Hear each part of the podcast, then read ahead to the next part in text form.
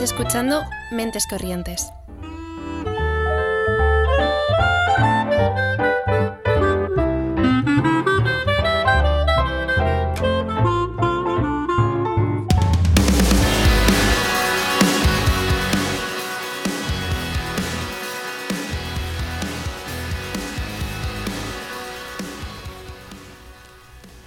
Buenas tardes. Estamos aquí eh, mi compañera Nuria y yo Esther. Habrá gente que nos esté escuchando que probablemente nos conociese de antes, habrá gente que, que sea nueva, así que yo creo que vamos a hacer una pequeña introducción, ¿no? Sí. ¿Qué quieres decir con esto de que os conocen de antes? Bueno, pues nosotras eh, hace un tiempo, antes de que llegase Nuria, mi compañera Ana y yo teníamos este programa hace unos años, también emitíamos aquí en Agora Sol Radio. Y bueno, yo creo que lo que siempre nos ha motivado ha sido lo mismo que nos motiva ahora, que es la intención de darle voz a nuevas voces, a voces emergentes, especialmente en el mundo de la cultura. Y yo creo que ese espíritu ha sido lo que, lo que ha provocado que cuatro años después, o yo ya no sé cuántos, estemos aquí de nuevo, aunque esta vez sin Ana. Sí, y con un año de retraso, porque de hecho quisimos anunciar la vuelta hace ya, pues eso, un año, pero la pandemia nos lo puso un poquito difícil para venir a grabar y todo, pero bueno, ahora ya por fin es posible hacerlo y aquí estamos con muchas ganas. Sí, sí, bueno, también quiero añadir que, que este no es un programa en el que se vaya a hablar del COVID. Sí, espero, por favor. espero que esta sea la última vez que, que lo mencionemos. Ya es palabra tabú. aquí. Porque sí que es verdad que, que nos ha retrasado un año y ya no queremos tenerlo más en nuestra cabeza, que demasiado lo tenemos en nuestro, en nuestro día a día. Sí. Bueno, pues si te parece podemos empezar a presentar a nuestras invitadas de hoy. Pues cuéntanos, Nuria, ¿qué, qué tenemos hoy? Hoy vienen dos chicas de la Carmencita Editorial. Son las fundadoras de esta editorial tan chula que se definen como una editorial independiente que busca esos poemas que hagan volver, como se vuelve al pueblo, a las canciones, a la pa- a Palma o a las recetas de las abuelas. Bienvenidas chicas, estamos con, con ellas dos y bueno, queremos preguntaros para empezar qué, qué queríais transmitir con esta frase. Bueno, hola a todas y todos. Hola. Pues, eh, a ver, esto es una frase que está hecha un poco entre las dos, ¿no? Porque Lana viene de Lanzarote y yo siempre he tenido muchas raíces extremeñas. Entonces intentamos que sea todo, pues las abuelas que salen en el patio o... mm, O bueno, en Lanzarote también es así, ¿no? Sí, sí. Hay mucha tradición de, pues eso, de cuando cae la fresca, de salir a la calle, de reunirse con las vecinas, de hacer como, sé, comunidad. Y Sí. nos habéis dicho entonces de dónde venís vosotras y, y dentro de todo esto, ¿de dónde viene la Carmencita? ¿Cómo nace o por qué? ¿De dónde viene esta idea? Pues viene de Lana, básicamente, que un día nosotras quedábamos porque nos juntamos gracias a una asociación feminista y a partir de ahí nos dimos cuenta que, pues, que molaba muchísimo cómo trabajaba la otra, ¿no? Y un día me dijo Lana, tío, te tengo que contar algo, por favor, y espero que me digas que sí. y, y bueno, que os cuente ella, porque al final... Sí, bueno, la verdad que la idea de la Carmencita nace un poco en una época un poco complicada en, en la que busco en cierta manera como reinventar un poco hacia dónde quiero encaminar mm, mi vida, pero no con, con el fin de pues ganar dinero y demás, sino como qué puedo hacer y qué puedo hacer que me haga disfrutar haciéndolo. Entonces que es verdad que cuando me planteé seriamente el hecho de crear una editorial, eh, pensé en Irene. O sea, fue el primer pensamiento. Antes de establecer cualquier cosa que fuese, vale, eh, qué género, qué público, qué demás. No, fue, Irene, tengo que contarte una idea, por favor, dime que sí. Y, y me acuerdo que, que quedamos, se lo comenté y, y bueno, y ahí, para mí fue ahí don- donde nació la Carmencita, ¿no? Entre las dos. Qué bien, qué bien, qué chulo. Decís que eh, os conocisteis en una asociación feminista. Sí, sí. Si se puede saber en cuál. eh, Cainta, pero ya desapareció. O sea, al final es un poquito como la Carmencita, ¿no? Que se creó a partir de, pues de las ganas de la gente, el querer buen hacer, el querer un poquito cambiar el mundo, ¿no? Pero claro, al final las cositas independientes y pequeñitas, pues Sí, por veces, desgracia sí, en no este... consiguen mucho apoyo. Sí. Entonces, bueno, pero bueno, yo estoy muy contenta porque gracias a Cainta conocí a Lana y Claro ahora que estoy sí. aquí, o sea que... Claro que sí. Y eh, bueno, quería hablar también porque uno de los valores que vosotras queréis transmitir con la Carmencita, por lo que tengo entendido, es también estos valores ¿no? de feminismo. ¿Tenéis muy claro qué tipo de libros queréis publicar en la Carmencita? Entonces, si nos podéis hablar un poquito de eso, hacia dónde queréis apuntar la editorial.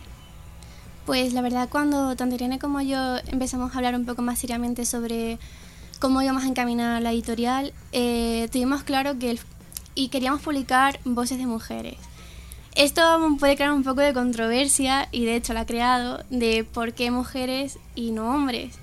Nosotras, bueno, es nuestra eh, lo que queremos hacer dentro de la editorial. Creemos que se ha dejado a un lado muchas veces las voces femeninas eh, las voces de mujeres y nosotras queremos dar ese hueco. Sí. Sí, porque además eh, lo he hablado con bastante gente que me decía, bueno, pero la Carmencita, ¿qué es para vosotras y tal? Entonces, yo lo que muchas veces decía, a ver, la Carmencita es una editorial, pero es que al final no solo son las escritoras, que también queremos que sean escritoras, pues al final de, de todas las edades, de todas las zonas que haya del mundo.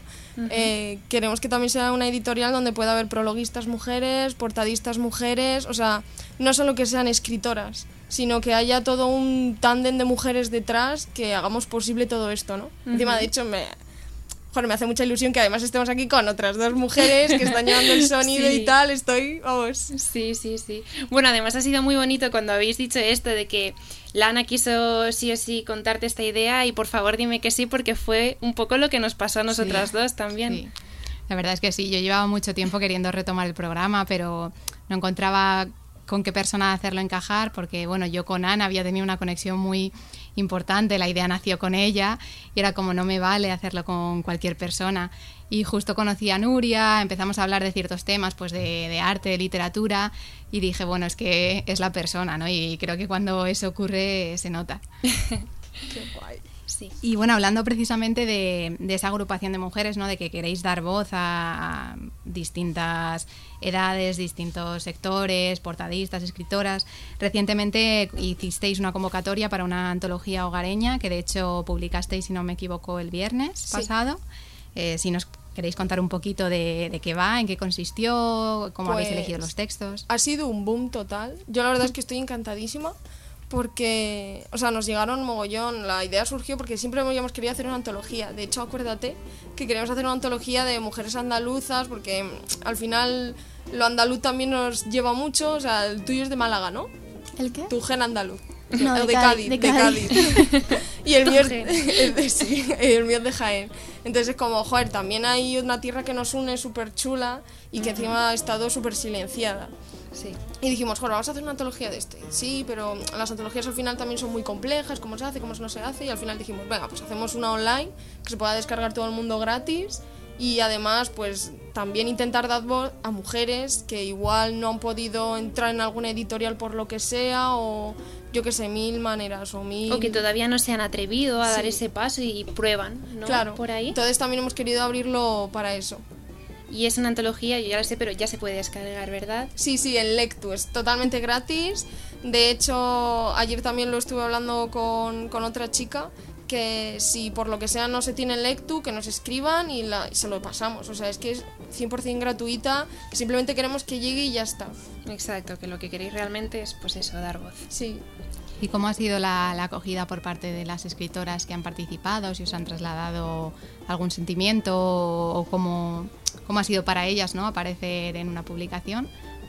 Pues la verdad que eh, hemos visto que ha tenido muy buena acogida por parte de las escritoras.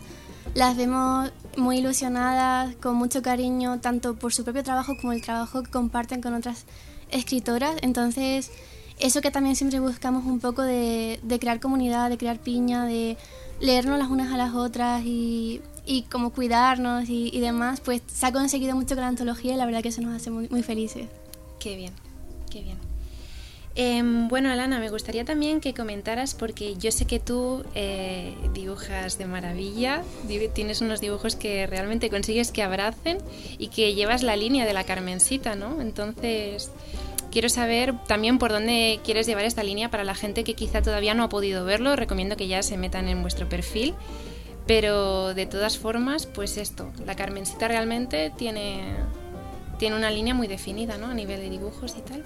Sí, la verdad que, bueno, la, primera, la primera cubierta que, que ilustré fue la, del segundo poemario de Mujeres Fuertes por petición de la autora.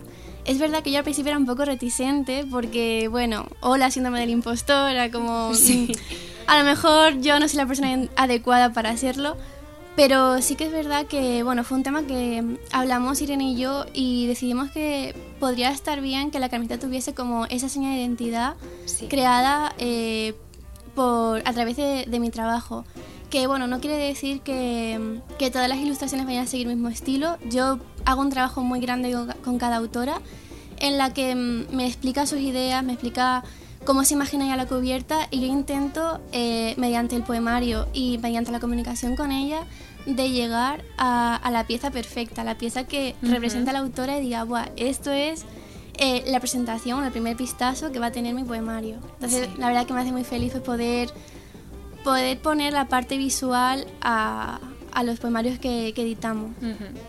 Realmente la, portada de Mujeres Fuertes te quedó muy bonita. Muchas gracias. y bueno, real, realmente eh, algo que me gustaría destacar, bueno, al final parece que la entrevista va de ti, pero, pero no, que, que se ve que, que, haces muchas cosas en el ámbito artístico, porque también otra de las cosas de las que queríamos hablar eran de los distintos talleres que habéis impartido, que no, no solo os habéis centrado en la parte de meramente editorial de publicar a una autora o a varias autoras, sino que también uno de los talleres fue el de crear desde el interior, que, que lo impartiste tú, y creo que me parece que también habéis hecho algún otro taller con otra persona previamente, porque esta idea también de hacer talleres más allá del ámbito editorial. Pues también eh, después del verano tuvimos una época un poco convulsa dentro de la editorial. Irene lo sabe muy bien. Y, ¿Qué época no es convulsa? bueno, todo el año ha sido muy convulso. Y empezamos a, a plantear nuevos horizontes dentro de la Carmencita que no se quedasen simplemente en, en los libros, sino que creíamos que podíamos abarcar un, un, poco más allá. Y o Irene lanzó la propuesta a Sara de hacer un taller sobre literatura latinoamericana, que tuvo muy, muy buena acogida. ¿Sí? ¿Y en qué consistía este taller? Porque no, no me imagino. Eh, Sara, o sea, Sara ha estudiado filología latinoamericana y la verdad es que eh, fue una súper suerte eh, poder contar con ella. Así que básicamente lo que ella hacía era recoger todo el material, eh, una de las dos los lo maquetaba y lo subíamos. Entonces lo podían descargar, podían ir comentando, creamos de hecho un correo donde se pudiesen hacer preguntas y luego vimos que tuvo muy buena acogida y dijimos, joder, ¿por qué no, aparte de publicar mujeres, también podemos hacer que mujeres que saben muchísimo de muchísimas disciplinas nos dejen también ese hueco. Entonces, luego a raíz de ahí, pues también surgió lo de Lana de hacer otro, otro taller. Qué bien. Vale, pues, ¿qué más? Yo también eh, quería preguntaros eh, acerca de yo sé que tampoco vais a hablarme ahora de todos los proyectos que tenéis en mente, ¿no? Porque supongo que también lo querréis ir sacando poquito a poco. Pero yo me imagino que formar así un proyecto como este desde cero lo tenéis que pues que afrontar con muchísima ilusión y, tiene que venir pues es una lluvia de ideas enorme y, y, muchas cosas que querer hacer, talleres, ya con respecto a las publicaciones y todo. Quisiera saber si así como dos mujeres emprendedoras que sois también os habéis chocado un poquito con la realidad de decir en, en, algún momento, jolín, esto no se va a poder, o esto al menos por ahora no, porque claro, no todo es tan fácil. Entonces, también para que nos contéis esa parte de... Sí, bueno, de hecho, hemos sacado un Patreon hace tres horas o así, porque al final sí que nos hemos dado de bruces pues con toda esta realidad mm, no queríamos hablar de la pandemia no pero también nos ha afectado un poquito. Sí es normal. Entonces de toda esta realidad que nos afecta a la cultura pues si ya afecta a la cultura la poesía ya como más y si ya encima es de escritoras noveles de mujeres pues como el triple. Así que esa ha sido yo creo la mayor barrera de decir joder es que igual queríamos sacar cuatro o cinco poemarios al año y vamos a poder sacar uno o dos o a ver cómo va esto entonces también hemos sacado el Patreon por, es- por eso, porque ha sido como un, pues toma, ¿no? En plan, mira la realidad que nos espera. Sí, buscábamos un poco pedir colaboración entre la gente que apoya a la Carmencita, porque es lo que dice Irene, no son tiempos fáciles. Una editorial no solamente es pagar la imprenta y sacar los libros, es mucho más. Al fin y al cabo, lo llevamos dos personas que también necesitan comer, pagar un alquiler, Claro. eh, poder costearse las cosas básicas del día a día. Entonces, la Carmencita nos lleva mucho tiempo, nos lleva a dedicar una jornada que no puedo hacerlo si descuido otros ambientes que sí que me, me dan económicamente para poder, para poder mantenernos. Ujú. Sí, sí, que requiere un 200% que no siempre se tiene y entonces Mm. entiendo. Y en esta línea de, de un poco vivir esta dureza del mundo editorial, eh, también sabemos que aparte de editoras, sois también escritoras. De hecho, Irene ha publicado Espigas y Olivos y Lana va a publicar en un futuro próximo también Ropa Vieja. Entonces, queríamos preguntaros si esto de algún modo os ha, os ha guiado a la hora de, de tratar con las autoras, de, de gestionar este tipo de quizá conflictos a la hora de, de manejar inversión y, y arte. Sí, eh, yo la verdad es que al final eso lo vimos con nuestra segunda autora, con Laura, cuando quedamos con ella, con Laura Rodríguez Said, de Mujeres Fuertes, eh, quedamos con ella, estuvimos hablando con ella y tal, en plan muy, pues muy campechano todo, ¿no? y, y nos dijo, ¿sabéis que muy pocas editoriales hacen esto? Y claro, yo me sorprendí muchísimo porque fue como, joder, ¿por qué en el mundo editorial es tan raro que se trate a las letras así, ¿no? De, encima las letras que no son tuyas. Y yo, por ejemplo, en la editorial mía sí que lo he vivido, que ha habido una serie de cosas que, por ejemplo, no se me han preguntado, lo que sea, y, por ejemplo, Lana tiene como el- la cara B, que a ella su editorial le está tratando súper bien y son magníficos todos, entonces también sabemos cómo partir, ¿no? O sea, Sí, que tenéis, exacto, pues las dos caras, ¿no? Para elegir del mundo editorial con qué os quedáis y con qué no para, para la Carmencita, Hmm. para poder realmente poder acoger bien a vuestras escritoras. sí, sí, sí. Muy bien. Pues... em, Me gustaría a mí también que hablaseis de un poco, ya que estáis aquí y, y que es una época difícil, eh, hasta la fecha habéis publicado dos poemarios, que son Mujeres Fuertes de Laura Rodríguez Said y Anatomía de una mariposa, bueno, que ya, de Paula Moreno, que ya hemos hablado un poquito, han salido aquí- aquí de pasada, pero queríamos que nos hablaseis de, de ellos y, y una pregunta que tenemos curiosidad es si hay algo que tengan en común, si hay algún patrón, algún algo que por el hecho a lo mejor de ser mujeres, algo que has visto que quizá pueda ser o, o son completamente diferentes.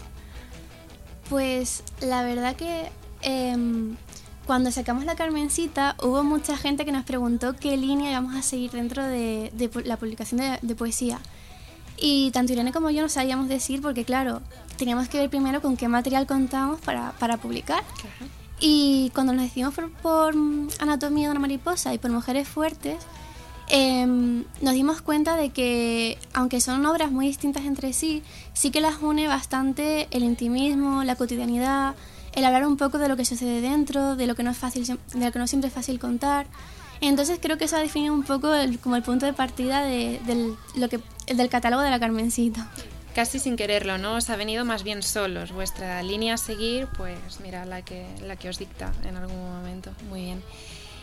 Y mm, yo quería preguntaros, eh, ¿os vienen muchas mujeres a querer publicar o por el momento todavía tenéis que conseguir más que llegar a más público para que realmente os vengan escritoras?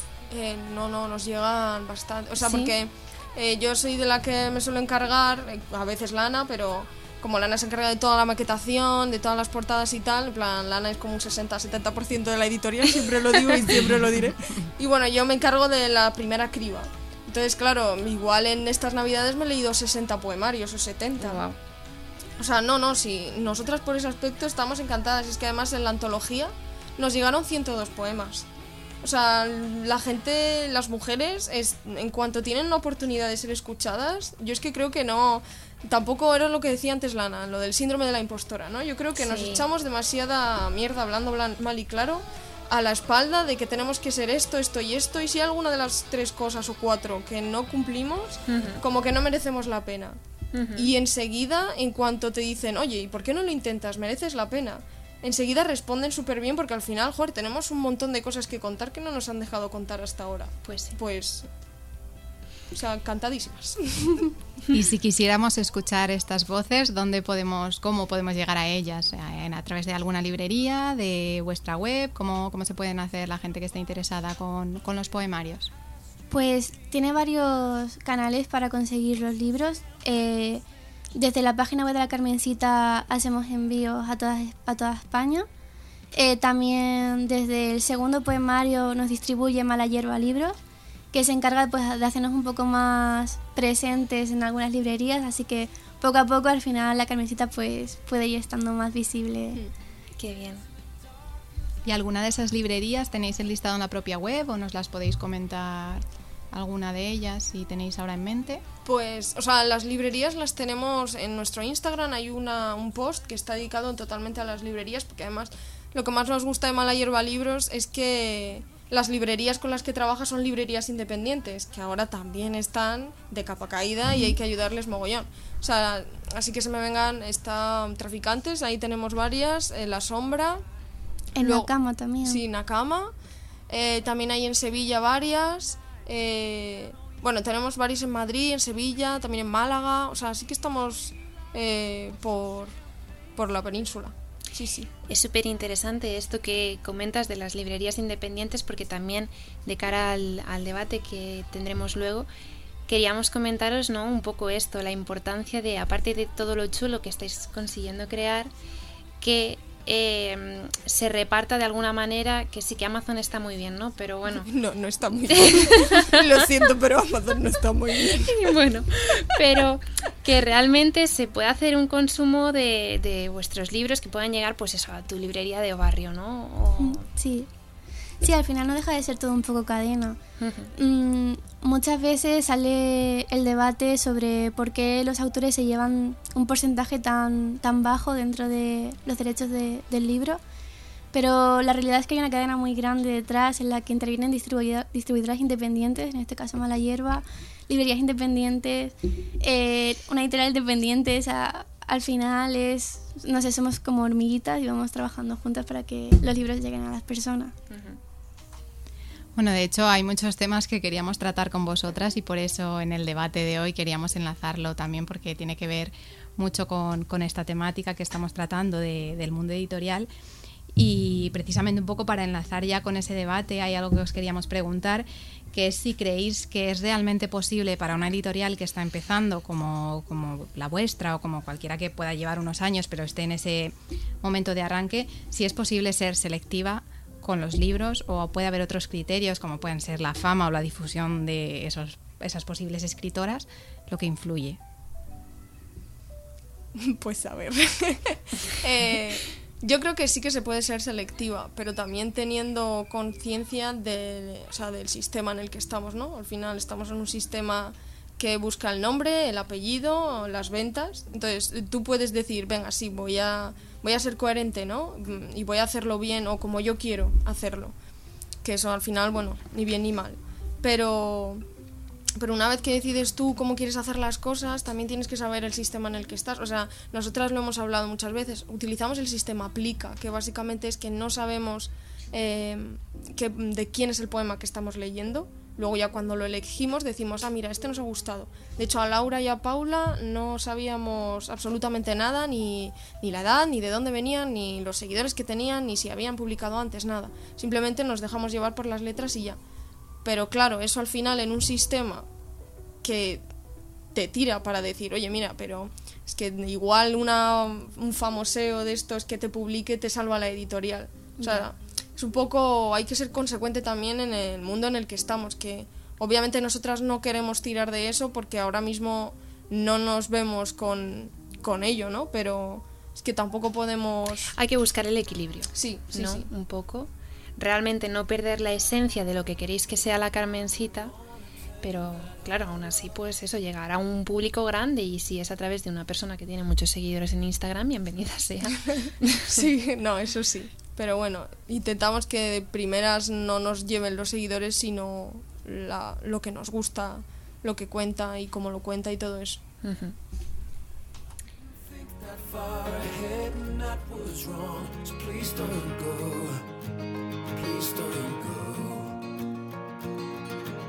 I have to tell you that I need you, if that's okay, if that's okay.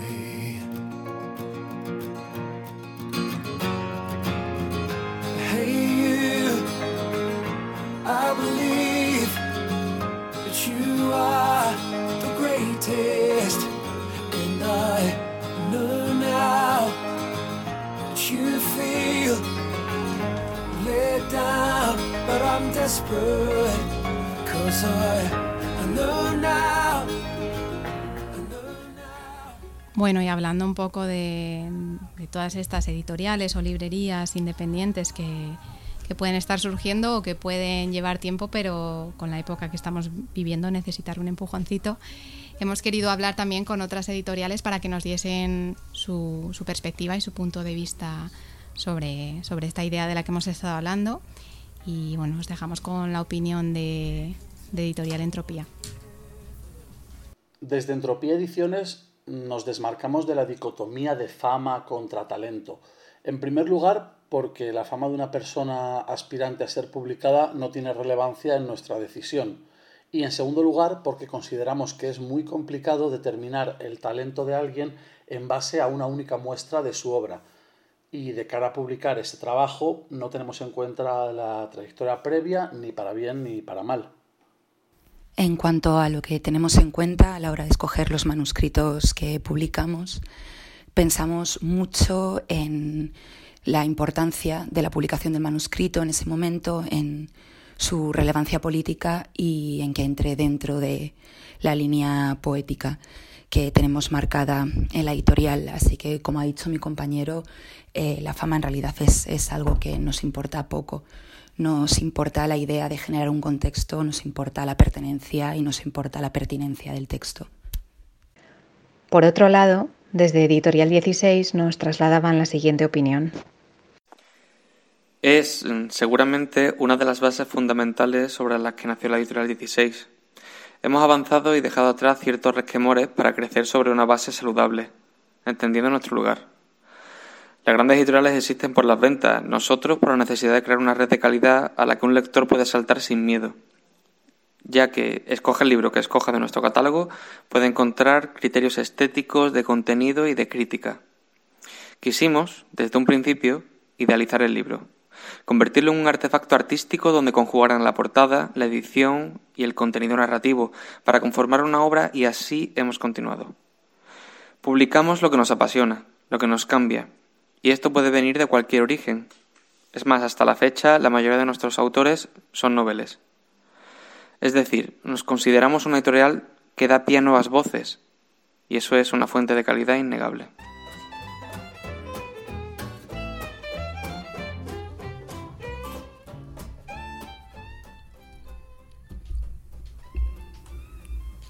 Vale, a continuación os voy a leer la opinión también de editorial Niña Loba. Nos comentan que, en nuestro caso, lo fundamental es la calidad del manuscrito, y creo que esto define a todas las editoriales independientes y artesanales como la nuestra. No podemos competir con los grupos con los grandes grupos en ritmo de publicaciones ni en amplitud de distribución, por lo que nuestra baza es construir catálogos sólidos y con un carisma reconocible. Nosotros nos centramos en la calidad y la personalidad del catálogo. La calidad es necesaria porque no podemos permitirnos el lujo de sacar libros descuidados. Nos debemos a los lectores y un buen lector busca, suele buscar, un buen libro. Sobre lo segundo, la personalidad del catálogo, creo que es interesante que las editoriales pequeñas en las que al final trabajan muy poquitas personas, a veces solo una, impriman un sello personal a sus publicaciones. Así los lectores saben qué esperar de nuestros libros. Por todo lo que he dicho, creo que queda claro que, en nuestro caso, publicar a alguien con mucha fama pero poco talento sería echarnos piedras sobre nuestro propio tejado. Quizá pan para hoy, pero seguro hambre para mañana. Bueno, yo creo que, con todas estas declaraciones ha quedado un poco claro ¿no? que, más o menos todas las editoriales independientes seguís un poco una misma línea de, publicación. Y para entrar un poco en, conflicto, ¿no? Queríamos preguntaros, y bueno, queríamos hablar nosotras, ¿no? Porque esta parte ya es un poco micro abierto y ya no hay aquí entrevista de al uso. Queríamos preguntar si, si tenéis alguna crítica a las grandes editoriales, si creéis que de algún modo perjudican a su forma de trabajar o su forma de distribuir o sus criterios de publicación, perjudican de algún modo a quien intenta hacer las cosas de forma distinta.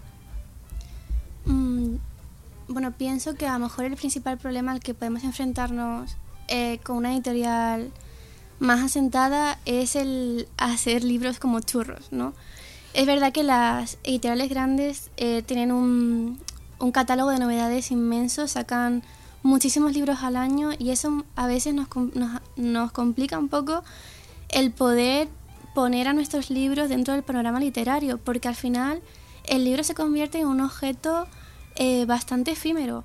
Eh, veo mucho en internet los libros de moda que como pases el tiempo en el que todo el mundo se lo está leyendo, ya llegas tarde. Entonces es verdad que es algo que que a, mí es con lo que me, con contra lo que me gustaría luchar, no sé. Sí, de hecho, eh, yo leí no hace mucho que, un, libro tiene como un año de vida, ¿no? O sea, después de que un libro salga, tiene un año para que le des todo el machichi que puedas. Y una vez se termine ese año, o sea, ya puedes dar el libro casi por perdido. Y al final, las grandes editoriales hacen eso, o sea, sacan igual como 10, 20 libros al mes, una barbaridad así, cuando nosotras estamos sudando por sacar uno cada tres meses y, y, al final sí que yo creo que se cargan un poquillo con todo eso. De hecho, nos ha hecho mucha ilusión escuchar a, bueno, Naza, que es el de Entropía, que bueno, es amigo y es maravilloso, y el de Editorial 16 sí, también. Alejandro, que además de bueno ser compañero de profesión, también es mi editor. Sí. Así que me ha hecho bastante ilusión escucharle. Sí, Queda todo en familia, ¿no? Sí. Y bueno, las de Ñalova también, que son maravillosas. Y con esto que decías, ¿tú crees realmente que un libro tiene un año de vida porque no lo para de cara a la galería sí. O sea eh, de hecho lo hemos hablado tú vas a Instagram a cualquier Instagram de libros o lo que sea y ves el libro de moda de no sé quién no sé cuántos que acaba de salir hace dos días y todo el mundo va por ese libro y se lo quiere comprar y madre mía es que no tengo este libro es que este libro este libro. Pero claro luego ese libro al año te lo compras sigue siendo un librazo y ya nadie, o sea, nadie le da me gusta, nadie te busca, nadie te... O sea, es como si ese libro no existiera a no ser que le hayan dado un premio o que ya esté sacando otro libro esa misma autora o autor. O sea, si no se le... Si no sigue una misma línea... Sí, hay unos ritmos como muy marcados, sí, pero marcadísimos. O sea, yo ahora, antes no lo veía tanto, pero ahora con la editorial lo vemos mogollón, que es como, vas a sacar este libro, pues hay que, o sea, tiene que ser la primera semana a fuego porque es que luego nunca se sabe. Igual saca, sale otro libro que llama más que tú y ya entonces como no vende tanto, no sale tanto. Pues me, parece optimista ese, ese cálculo que hacías de un año porque yo ahora no recuerdo dónde, pero leí hace poco un artículo sobre ello y precisamente lo que leí eran meses, que si en los primeros meses o sea, lo, lo, del año de vida o meses de vida, es como si no se mueve. Si se mueve, como que ese ciclo, por así decirlo, se va renovando con la propia difusión y con el propio consumo que se está haciendo de esa obra. Pero el problema es eso, que si en el arranque no se le da voz, no se mueve, no se vende, caput. Sí, O sea, por perdido. De hecho, muchas editoriales eh, sí que te dicen, eh, muévelo tú, porque, o sea, hay editoriales que esto también, no sé dónde, yo no sé dónde leo todas estas cosas, que luego nunca me acuerdo. Eh, mm, decían que hablaban de las editoriales, que hay editoriales como que necesitan un cupo, ¿no? De publicaciones, entonces dicen, venga, te publicamos a ti, aunque no tengas mucho suelto, pero, pero una vez que te publiquemos, eres tú quien va a ser quien tenga que tener toda esa publicidad. Y si no lo haces tú, la editorial no se va a preocupar porque la editorial ya ha publicado, ya tiene su cupo. Ya tiene sus números. Sí, sí, sí. Hablando un poco de un tema controvertido aquí, queríamos introducir eh, el asunto de los escritores influencers. Yo sé que esto a Esther le enfada un montón. a mí también, así que cuenta tú algo, Lana. Yo igual. No, sobre esta gente que que se le dan muy bien algunas cosas, pero para nada la ves tú que esté en el mundo de, escribir, de dedicarse a la introspección y todo esto, y te saca un libro y te revienta los números. Sí, también es un poco lo que buscan las editoriales grandes. O sea, al final, bueno, vamos a ser claras. Tener una editorial también es tener un negocio. Tú quieres que ese negocio sea fructífero, que te dé unos números que te permitan seguir ad adelante. Pero claro, aquí entra, ¿a qué precio voy a conseguir esos números? Entonces sí que es verdad que se ve que dentro del mercado editorial hay muchas editoriales que apuestan por estas voces que muchas veces no son esas personas famosas las que escriben sus libros, sino que se han dado a otros escritores que no van a ser mencionados eh, solamente por, por, por, conseguir unas ventas. Uh -huh. Entonces, bueno, yo no estoy a favor de estas prácticas porque creo que al final mmm, devalúan en cierta manera un poco la profesión del escritor, la profesión ya no solo de la persona que escribe, sino de todas las personas que estamos detrás para hacer que los libros lleguen. Eh, entonces, bueno, no creo la verdad que dentro de la Carmencita, a ver, que nunca digas esto bueno de vereno, porque luego la vida te lleva por muchos caminos, pero no, no es algo que a lo mejor encaje con nuestro, nuestra filosofía de la editorial. Uh. Bueno, sí, es que a mí este tema, como, como bien ha dicho Nuria, me cabrea mucho porque yo puedo entender lo que decías, ¿no? De que al final una editorial es un negocio y necesitas sacar dinero, pero creo que hay una clara diferencia entre obras que se venden y están bien escritas. Incluso hay algunos influencers que yo he leído, no voy a decir nombres porque no creo que esto se trate de tirar piedras al tejado de nadie, ¿no? Pero hay influencers que yo he leído eh, que, que, me parece que, que tiene calidad eh, el libro y hay otros que hasta con faltas de ortografía. Entonces dices hasta qué punto no puedes encontrar como gran editorial que precisamente tiene los medios, no puedes encontrar un equilibrio. Realmente entre eso no lo puedes encontrar. También yo creo que va mucho eh, hacia el público al que se dirige.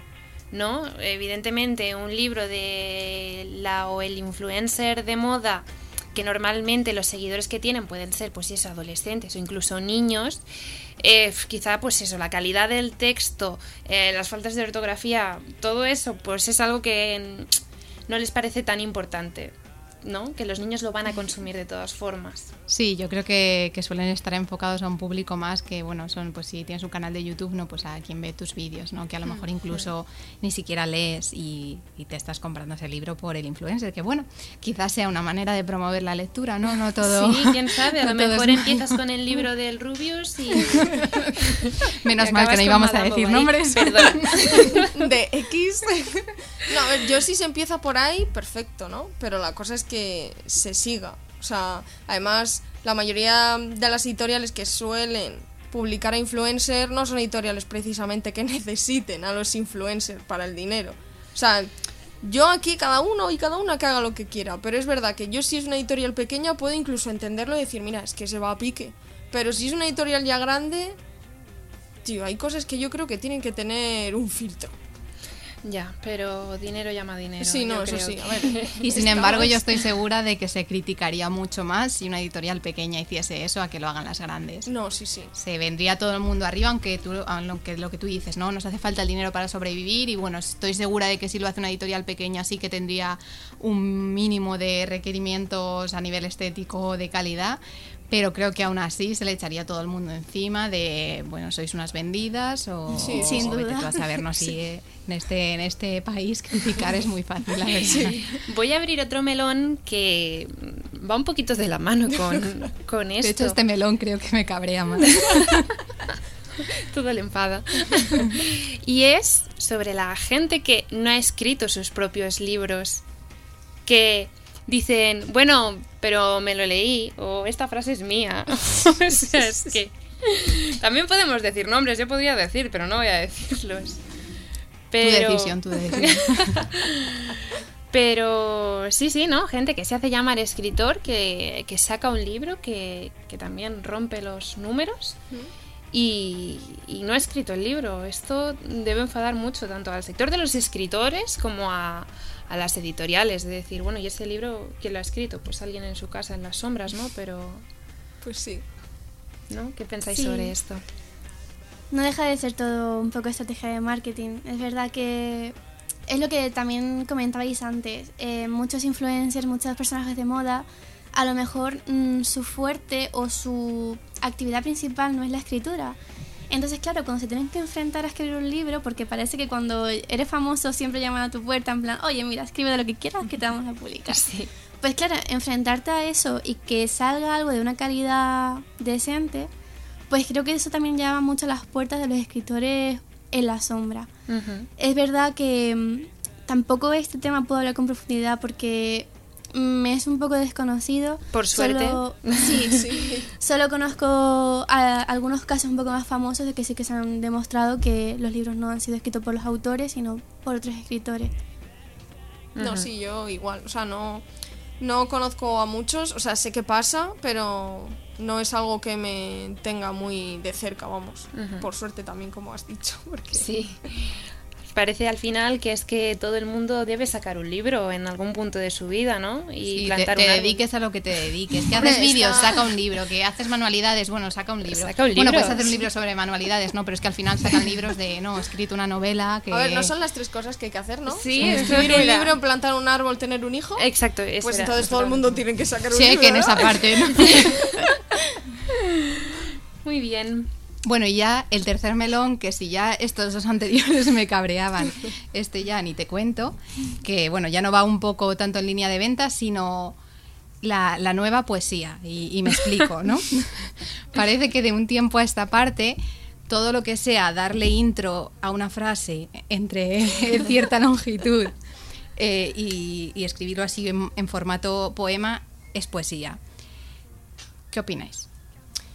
Pues, a ver, es verdad que la poesía que a mí no me gusta y que... A ver, yo es que no soy nadie tampoco como para decir, esto es poesía, esto es no, ¿no? O sea, creo que ahora también la poesía ha llegado pues, a un poquito más, ¿no? Está un poquito entre comillas de moda porque sí, todo el mundo me dice, anda, mira, una editorial de poesía que viene, ahora está de moda. Digo, bueno, pues estará de moda, pero no nos estamos comiendo un colín, así que ya me dirás tú. Pero, pero sí que es verdad que ha habido un cambio, pues... En, en la poesía de Lorca que nos llegaba, de Miguel Hernández o de Rosalía de Castro.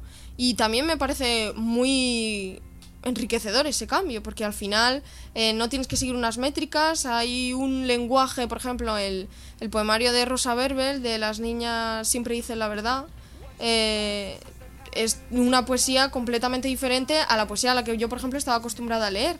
Y sí que me parece que es muy rompedor. Pero claro, esa poesía rompedora puede ser o de calidad, como la de Rosa Verbel, o puede ser de la de los influencers, youtubers y demás. Porque, a ver, yo no soy quién, pero es verdad que a mí eso no me gusta. Entonces, aquí cada cual. Estoy buscando, ¿no? Por poner un poco, porque entiendo, y tienes mucha razón, ¿no? Yo estoy muy a favor de que no necesariamente la poesía se debe mantener exactamente igual con el paso del tiempo, ¿no? Está bien que lleguen nueva- nuevas formas de... Pero bueno, yo sé por dónde iba Esther, por ejemplo. Al azar, una publicación de Instagram que se considera poe- poesía es, sí, todo pasa, pero primero te atropella. Bueno, esto es poesía. Te puedo decir que esta persona tiene 700.000 seguidores. Sí, bueno, a ver, si tienes 700.000 seguidores, creo que es lo que tú digas va a ser, ¿no? o te lo van a decir. Claro. Sí, yo creo que ese es el problema al final. Claro, yo, yo no hablo tanto de eso, de que tuviesen que ser, ¿no? Que ya todo rima o versos alejandrinos o esas cosas Sí. que se estudiaban en lengua que yo ya no me acuerdo. Pero yo hablo más de, no, hay veces que un poemario no tiene por qué necesari- necesariamente rimar, pero tiene... Cuando tú escri- escribes un poemario con sentido, tiene una musicalidad Sí, sí, sí. o tiene también un hilo conductor, ¿no? Hablo de la intimidad, hablo de, vi- de los viajes, hablo de un viaje interior. Y todo mi poemario sigue ese hilo porque está construido, porque tiene trabajo detrás, porque tiene emoción detrás. Pero hay este otro tipo de cosas, ¿no? Que bueno, a lo mejor esto puesto en un contexto podría llegar a considerarse, ¿no? Eh, por, muy entre comillas. Perdón, igual sí, quiero decir. No, y al fin y al cabo, si esta gente consigue tantos seguidores después de tanto tiempo de hacer estas cosas, es porque al- a mucho público le está llegando lo que lee y le gusta, ¿no? Pero a mí lo que me gustaría también de ese público es que realmente se pusiera en contacto con el otro tipo de poesía, porque estoy segura de que también les gustará y muchísimo más, ¿no? Vosotras como edi- editoras de sí, poesía. Eh, bueno, puede ser también que un poco la comunidad que se crea en torno a estas cuentas suelen ser lectores muy jóvenes, lectores que no han tenido un acercamiento tan profundo con la poesía y que a lo mejor es verdad que estos pequeños poemas que, bueno, te pongo eh, follar, fumar y otra palabra más aleatoria en una misma... Y ya lo ya tienes. vale, ya vale. Follar mujer. Sí, sí, o sea, eso ya pues, pues no sé, puede a lo mejor hacerte sentir cercano en cuanto a sentimientos y a lo mejor ya te vale y porque a lo mejor eso, no has tenido contacto con otras realidades dentro del panorama de la poesía, pues de, que son distintos, ¿no? Es que es verdad que aquí tampoco me gusta ser un poco Sí. eh, jueza de qué es válido y qué no es válido. No, y desde luego también, bueno, pues hay un umbral de sentimientos que a cierta edad todavía pues no los has conocido y si te va a venir alguien a contártelos, tú no los vas a entender. Mm. Vas a entender que la vida pasa, pero antes te atropella. Entonces, entonces bueno, pues, pues vale. Sí, sí. la Pero es que- después, ¿sabes? Em, ¿Qué te parece si hablamos ya del otro tema del debate que quería mencionar? ¿O antes quieres decir algo más? Bueno, sobre antes esto? quería comentar para hablar en términos un poquito más positivos, hablar de cosas buenas, hablar de iniciativas interesantes. Eh, yo creo que, que la conoceréis seguramente porque ha tenido un buen, gracias a Dios, ha tenido una buena difusión la iniciativa de, de todos tus libros. Sí. Sí, Que bueno, para, para los oyentes que, que no la conozcan, eh, Todos tus libros es un espacio que se ha creado desde la Confederación Española de Gremios y Asociaciones de Libreros. Eh, comúnmente se la ha conocido como la lucha contra Amazon en el mundo de los libros, ¿no? Pero también ha habido muchas voces que se han querido desmarcar de eso porque, porque bueno, lo que, lo que hace esta plataforma sobre todo es tiene como un millón y medio de, de referencias de libros y tú buscas el libro que quieras comprar y te contacta directamente con, con la librería que lo venda y ya pues tú gestionas el pedido, los envíos y en un plazo de, me parece que son 24 o 48 horas, te, te lo entregan, ¿no? Y, y bueno, quería que también nos dieseis vuestra opinión sobre ello, si, si creéis que esto puede ayudar también a pequeñas editoriales, al, al mundo de los libros, a remontar del innombrable COVID, o, o cómo, cómo lo veis. Es, sí, esta propuesta la verdad que es bastante positiva, sobre todo pues por también po- un poco por lo que decíamos antes de que todo es una cadena. Eh, nosotros sacamos el libro eh, que ha hecho una autora que se va a distribuir eh, por distribuidoras independientes, que va, a, que va a llegar a libreros que también tienen que pagar su alquiler, su comida y demás. Entonces es un poco poder mantenernos todos dentro de, de- de este mundo. Y es una iniciativa que además yo creo que lucha un poco contra el consumo rápido al que nos estamos acostumbrando malamente, porque nadie necesita leer un libro y que le llegue a las dos horas. No, no me hace falta un libro en dos horas. Eh, que fue una polémica que también salió, me parece que con la casa del libro. Eh, Así en- que ha sacado tipo globo. o sí, algo como así. una especie que globo te entrega ¿Sí? los libros en dos sí, horas. en dos horas. Es como, Dios mío, si no lees en dos horas, igual. Bien de mueres. primera necesidad está el ¿En ibuprofeno y, y el libro de O sea que día. yo considero el libro bien de primera necesidad, pero no para dos horas. Sí, por porque no a nivel urgente, no a Sí, nivel de es urgencia, eso. claro.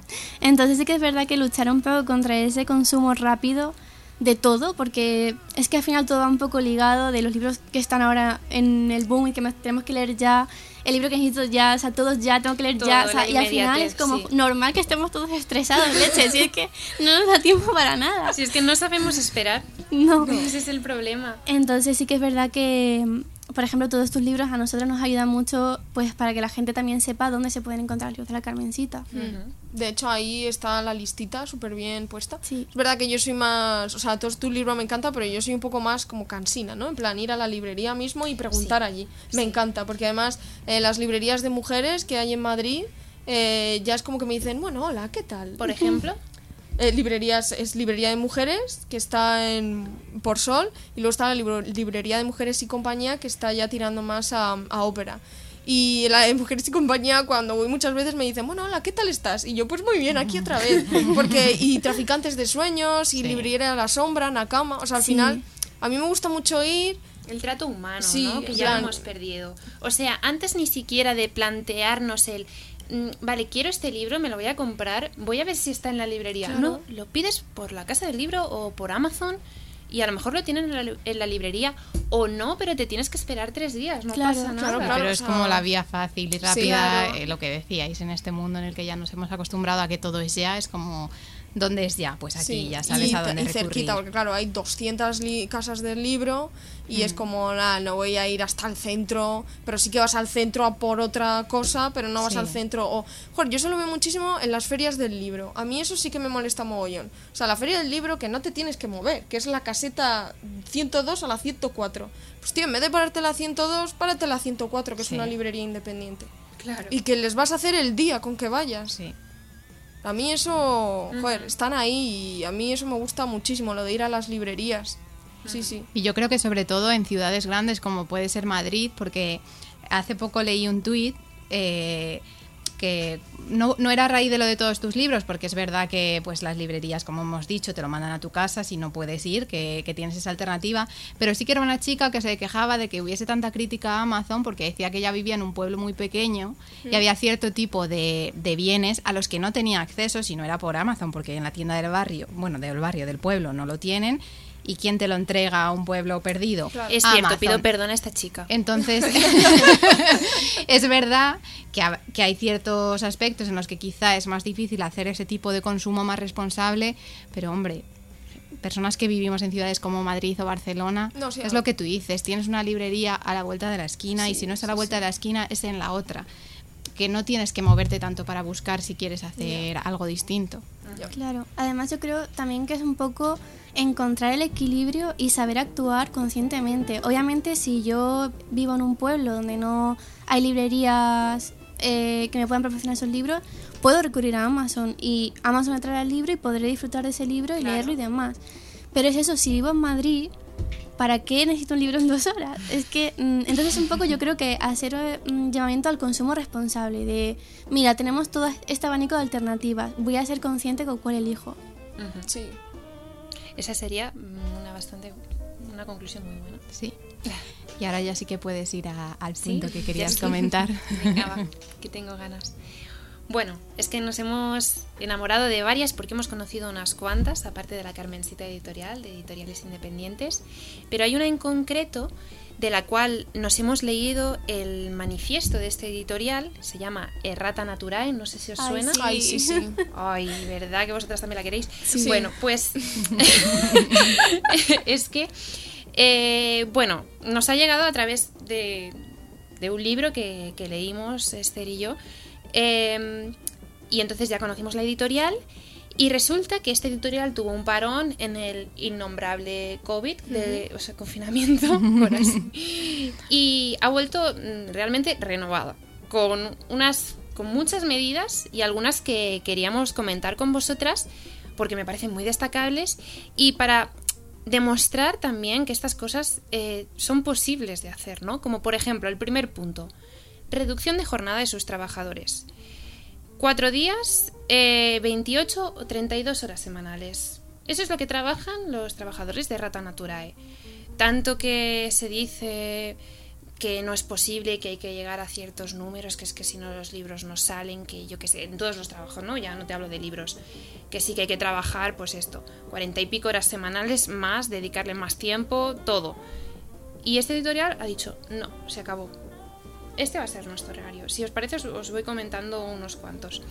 También eh, usan eh, uno de los papeles más ecológicos del mundo, o sea, de los más ecológicos que han encontrado. Eh, porque también es posible. Esto Esther, no sé si lo. Me parece que no lo compraban aquí en España, ¿verdad? Era en. Eso no me acuerdo, Era exportado, pero vaya.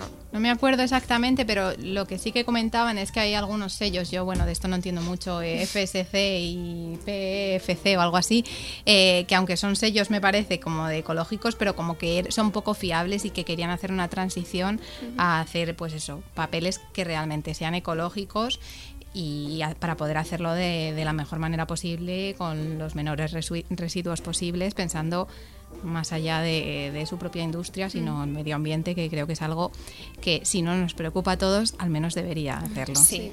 Han eliminado por completo el plástico de sus publicaciones. y son libros 100% recicla- reciclables. Y nos remarcan que no es sencillo hacer un libro 100% reciclable. Vosotras de esto lo sabréis mal- más. Eh, ¿Qué más? ¿Seguimos leyendo los puntos? Sí, bueno, este, este siguiente punto creo que sí queda un poco para debate, así que antes de, de contar lo que, lo que hay detrás, quería preguntaros, ¿ebook o papel? ¿Y por qué?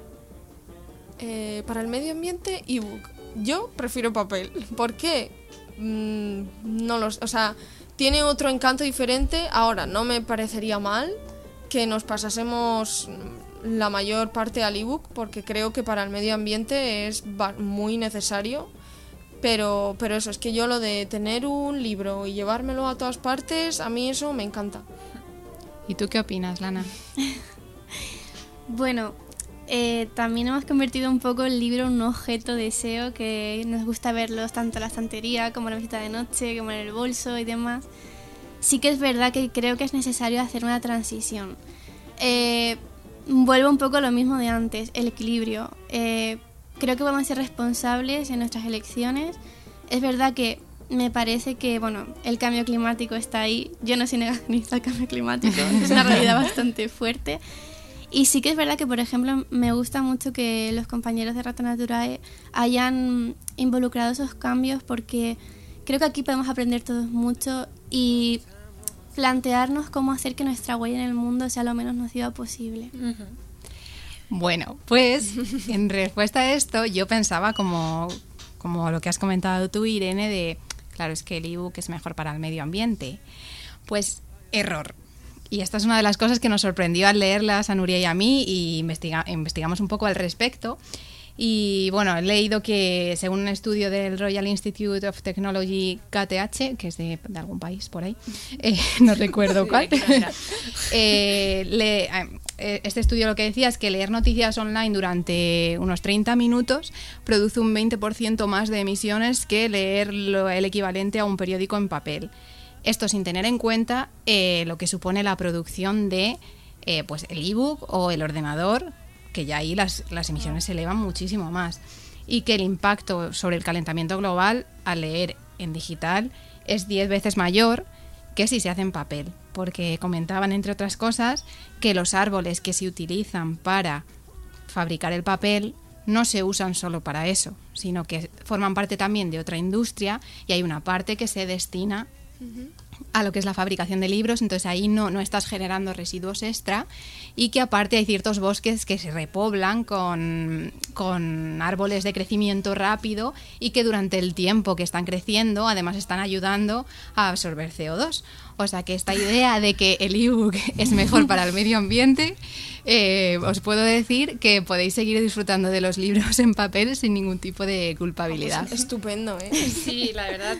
Yo fue un punto que dije, Esther, espera, es que esto no lo entiendo para nada. Y ella me dijo, ya déjame que me lo estudie. Y desde luego se lo ha estudiado. La loca del medio ambiente, no seré yo. Bueno, también, ya por acabar los puntos que hemos destacado de Rata Natural, entre muchos, es que han buscado un cambio de formas de transporte ya para hacer llegar sus libros. Mm, No siempre, evidentemente, ¿no? Pero bicicleta... la- No, mentira, me estoy equivocando, perdón. Es el cambio de... O sea, es el transporte que ellos emplean para Sí, ir a trabajar. sí, sí. ¿eh? Perdón, claro, es que el otro es imposible, ya decía yo, joder. Eh, van en bici. En la medida de lo posible van en bici. O sea, se lo han tomado súper en serio. Y eh, han dejado de hacer acuerdos con grandes empresas con objetivos no compartidos, ya sea energéticas, telefonía, internet, utilizan un banco ético. O sea que estos de Rata Natural van muy en serio. Y entonces un poco sobre esto también es verdad que, que dentro de las editoriales independientes hay distintos niveles, ¿no? Gente que vivirá de ello y gente que no se lo puede permitir. ¿Vosotras creéis que a nivel de a nivel empresarial es posible adoptar este tipo de medidas desde un comienzo, aunque aunque no tengas mucho arranque o supone a nivel económico un esfuerzo que no todo el mundo se puede permitir? Bueno, yo de hecho lo iba a decir, que yo creo que eh, ellos pueden hacerlo porque ya parten de una base. O sea, al final eh, Lana es la que más sabe a la hora de impresión y a la hora de elegir el gramaje y todo lo que conlleva el libro, pero es verdad que no pinta muy, muy, muy barato el hecho de hacerlo el 100% reciclable. Y, y yo creo que, que es algo que tendríamos que hacer todas, pero cuando ya se parte de una base económica en la que puedas hacer eso, ¿no? La pena quizá es que sea tan complicado, ¿no? Sí, eso es la hacer un libro ecológico. ¿Por qué debe ser complicado? ¿Por Hmm. qué lo fácil es, no? Claro, sí, sí. O sea, deberían de facilitar el hecho de que todo lo que hagas...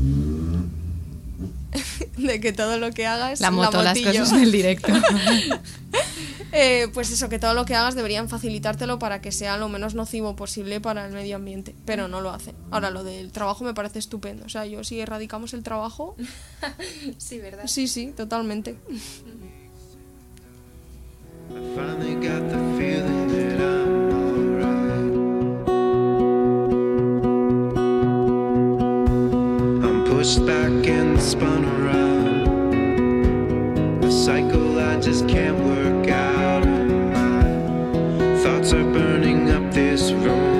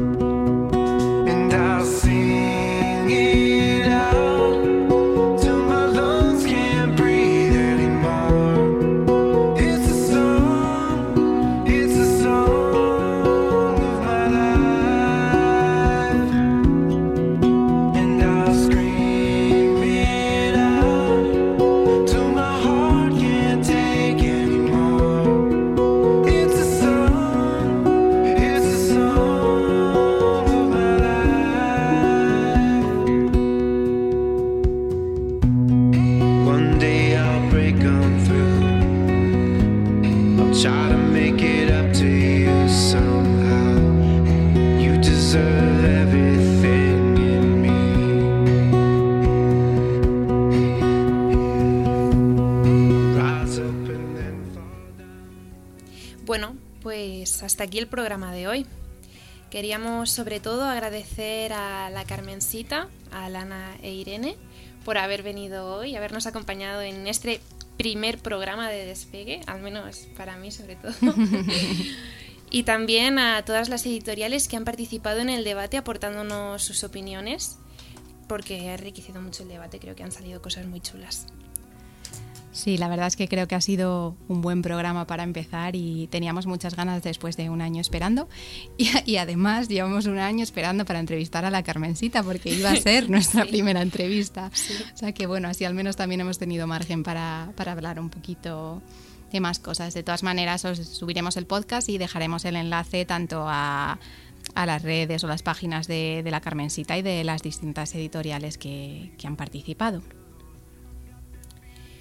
Ahora para acabar el programa os vamos a leer, Esther os leerá, un texto del libro de Aru, de Flavia Compañ.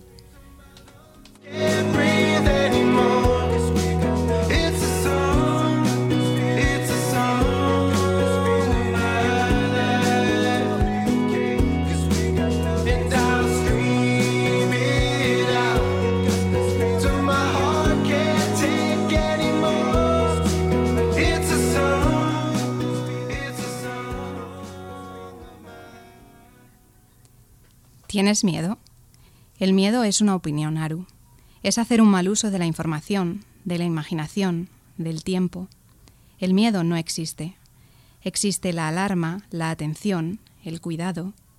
El miedo es un instrumento de poder. Contra los demás, contra ti misma. ¿Qué te da miedo? Cuando analizas lo que lo provoca, comprendes que se trata de lo que no puedes controlar. Solo puedes dominarte a ti misma. Por eso el miedo no existe. Tú estás a tu cargo.